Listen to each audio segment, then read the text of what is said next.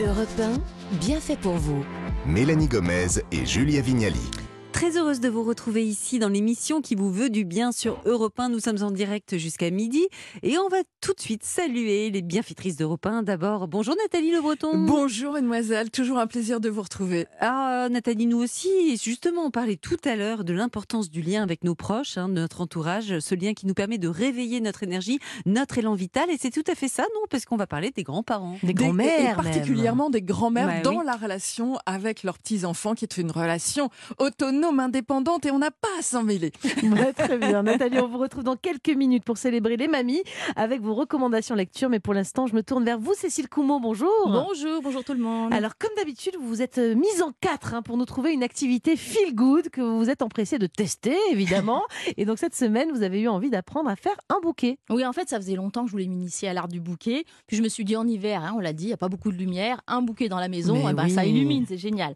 Alors, ce qui est tendance, en fait, vous savez, c'est l'ikebana, et l'art Ah du oui. bouquet japonais. Moi, j'avoue, je suis plus style euh, bouquet champêtre. hein. Donc Donc, vous voilà. êtes allé prendre un, un cours chez un fleuriste. Oui, voilà, exactement. Il y a de nombreux artisans fleuristes en fait qui proposent des ateliers. Vous pouvez en trouver notamment sur le site Weekando, W-E-C-A-N-D-O-O. Vous trouvez des ateliers d'une heure trente, deux heures un peu partout en France. hein. et vous pouvez alors réaliser, je sais pas moi, une, une couronne de fleurs séchées, composer votre terrarium ou tout simplement apprendre donc à composer un bouquet de fleurs fraîches. Moi, je suis allée chez un, bouquis- chez un fleuriste iconique qui s'appelle la Maison Lachaume. Alors, ils existent quand même depuis 1845, voilà. Et ils comptent parmi leurs fidèles clients, ils comptaient parmi leurs fidèles clients Marcel Proust et Karl Lagerfeld. Oui, ça doit, Voilà. ça doit être des bons, je So pense. chic. hein. Voilà, on se trompe pas. Donc, samedi après-midi de février, il fait pas très beau. Je me suis rendue dans leur boutique de la rue du Faubourg Saint-Honoré pour une masterclass, hein, rien que ça, avec deux autres apprentis, un tout petit groupe idéal pour que Caroline nous transmette sa passion qu'il vient de sa grand-mère. En fait, on est bien avec les fleurs. On est en paix avec les fleurs. C'est tous les jours différents.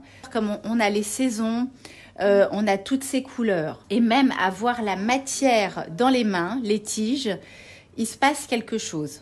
On sent de la vie dans les tiges. C'est vraiment de la poésie. Et euh, voir euh, une fleur évoluer, c'est agréable. De voir que certaines fleurs pâlissent au fil des jours, euh, c'est pareil. Pour moi, c'est voir le, le bouquet qui vit quelque temps et après, bah, malheureusement, qui fade. C'est quand même euh, très éphémère. Donc voilà, dans cette belle boutique parisienne équipée d'un tablier et d'une serpette, c'était parti. Alors, premier conseil qui nous a été donné, d'abord, on réfléchit au vase qu'on va Ah, utiliser. D'accord. Parce que selon sa forme, vous ne mettrez pas les fleurs de la même manière. Deuxième consigne. Alors, vous prenez la tige et vous positionnez votre main pour qu'il y ait en gros deux tiers au-dessus de votre main et un tiers en dessous. Mmh, voilà, bon ça c'est comme aussi, ça. D'accord. Pour la suite, je laisse Caroline vous expliquer. Donc aujourd'hui, du mimosa, parce que c'est c'est encore la saison. Puis là, on en prend vraiment plein les yeux. Et puis chez vous, vous aurez plus le parfum, parce qu'ici, au froid, on l'a un peu moins. Je vous ai mis quand même des roses. Je vous ai mis quelques giroflées. Je vous ai mis des œillets de poète. Je vous ai mis une tige de chardon. Et puis après, je vous ai mis ce qu'on appelle la wax. C'est ce qu'on appelle aussi la fleur de cire. Et donc, elle a un petit parfum très agréable qui ressemble à la citronnelle.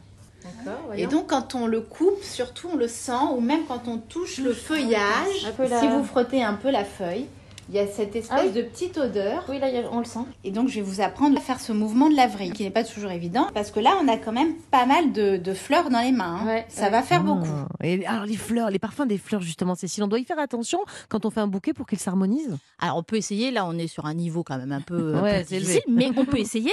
Mais surtout, ce alors là j'ai appris quand même, c'est vrai que les fleurs, elles n'ont pas plus beaucoup d'odeur malheureusement ces fleurs-là. Alors parce que il y a la pollution bien sûr, mais aussi Mm. parce que vous savez, on fait des, euh, des croisements de variétés finalement pour qu'elles soient plus résistantes. Donc ça c'est un peu dommage, mais chez vous quand même elles se mettent à sentir, donc Et c'est cool. dites-moi, euh, Cécile, cette vrille dont on parle, c'était difficile? Vous avez réussi à composer un beau bouquet rond ou pas? Alors c'est vrai que c'est pas évident parce qu'en fait il faut croiser de manière très euh, symétrique les tiges et ça régulièrement.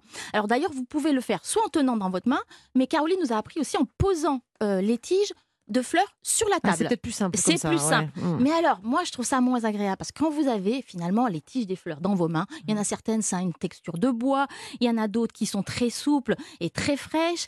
Et ça, c'est vraiment, ça Mm. fait partie du plaisir en fait. Donc, euh, franchement, au bout du compte, on était assez fiers de nous. hein. J'aime bien ce, ce- ce bouquet-là parce qu'il est, Les couleurs sont partagées. Les roses sont bien réparties dans le bouquet. C'est le mien, quoi. Oui, c'est le vôtre. Contrairement au mien, moi j'ai voulu avoir des, des tâches un petit peu euh, rassemblées de part et d'autre, mais... euh, Mais la forme, vous êtes content, c'est ce que vous vouliez Oui, la forme, je suis content. oui. Moi, j'aime bien couper les roses de mon rosier et les mettre en- dans un bouquet, enfin dans un vase directement. On n'en coupe pas beaucoup en fait. On préfère les laisser sur les rosiers. Ce sont les rosiers de mes parents et que j'ai transplantés dans un terrain qui me plaît maintenant et voilà. Alors malheureusement, moi j'ai Bah oui, pas on l'a pu. pas le bouquet, il est pas là. Ouais, je, je vous montrerai des photos éventuellement, mais j'ai pas pu l'apporter. Mais les fleurs, elles sont toutes fanées aujourd'hui, c'est pour ça.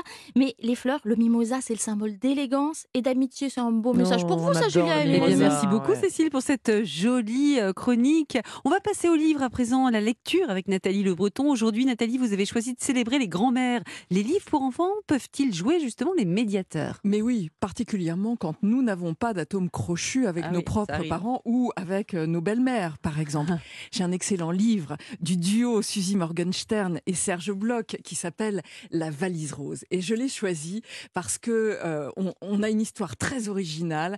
On a une grand-mère super, une grand-mère paternelle. C'est la naissance. Elle débarque dans la maternité. Tout le monde est venu avec son gros cadeau, son gros nounours, son euh, livret pour mettre les photos, la grenouillère, etc. Elle arrive avec une valise rose. Je précise qu'il s'agit d'un petit garçon et déjà je trouve ça assez rock d'arriver avec du rose pour un petit garçon et c'est une valise. Inutile de vous dire que euh, la belle fille euh, regarde cette grand-mère d'un drôle d'air en se disant mais n'importe quoi. Mais sauf que le petit va s'amouracher de cette valise rose. Et donc, non seulement il va choisir comme un terrain d'élection, et c'est là qu'il va dormir le mieux, et puis après ça va devenir une boîte de rangement, comme un doudou, si vous voulez. Après, il va s'en servir pour aller à l'école. Enfin voilà, et donc, et évidemment, il va s'en servir pour voyager. Donc, le gamin est aussi original que sa grand-mère. Certes, la maman fulmine parce qu'elle se dit décidément celle-là, elle est- n'est pas comme les autres. Eh bien oui, les grands-mères sont souvent différents de ce que nous sommes. Il faut arriver euh, à l'accepter. Et ce qui est chouette, c'est que cet enfant va grandir. Et vous savez ce qu'il va faire? Il va offrir à son nouvel enfant Une sa vieille valise, la même, comme un doudou. Une histoire de transmission. Alors, quand les grands-mères, malheureusement, ont la mémoire qui flanche, voire même certaines aujourd'hui ont la maladie d'Alzheimer, est-ce qu'il y a des livres pour enfants qui abordent ce sujet délicat? Oui, et j'ai choisi plutôt que d'aller vers le pédagogique, d'aller vers le poétique, parce que nos enfants sont bien plus spontanés que nous. Je vous présente un livre de Till the Cat et Gérald Gerlet. Ça s'appelle Marie rêve, Mamie rêve, Mamie rêve. C'est sorti chez Gauthier Langros. C'est très bien parce qu'on y voit euh, cette grand-mère avec ses petits enfants. Et le choix était de dire que cette grand-mère qui s'en mélan- mélange les horaires, qui se mélange les dates anniversaires, etc. Elle est toujours dans ses rêves. Et malheureusement, parfois, ces rêves sont des cauchemars, ce qui explique aussi que les mamies qui perdent la mémoire ou qui ont cette maladie d'Alzheimer deviennent parfois agressives. Et en fait, elle rêve et c'est vrai que d'un seul coup, bah, quand elle parle de papy qui a 20 ans, eh ben, c'est plutôt rigolo parce qu'on apprend des choses du roman euh, familial. Et en fait, c'est important de communiquer dans ce sens et c'est ce qui est fait dans ce livre de façon très poétique. Ça permet aux enfants de maintenir la relation d'affection, c'est-à-dire de ne plus avoir peur d'aller lui faire des gros câlins, même s'il y a des fois, elle est un petit peu énervée et que ça- n'est pas le bon jour. Et puis, euh, Nathalie, favoriser les liens avec une grand-mère, c'est aussi inscrire nos enfants dans une histoire avec un présent, un passé et un futur. Super bouquin, ça s'appelle À l'époque de Kiko, c'est sorti chez Milan. C'est une petite fille qui est installée sur les cabinets, elle demande à sa grand-mère, euh, Euh, mais dis-moi, euh, les chevaliers, c'était à l'époque, vous savez cette phrase que disent les grands-parents sans arrêt, et les grands-mères en particulier, bah oui, mais c'était quand à l'époque? Oh bah c'était, c'était, c'était il y a longtemps. Ah oui, d'accord, mais les dinosaures, alors c'était quand? Ah ben à l'époque, oui, mais alors avant. Et évidemment, on arrive, on arrive à la question de elle. Elle, bah oui, toi, c'est maintenant, c'est maintenant que tu vis. Et elle, elle a compris, elle commence à penser à ses parents qui vont vieillir, etc. Et là, ça devient terrible et inenvisageable qu'elle-même vieillisse. Donc la conversation va se clore très rapidement.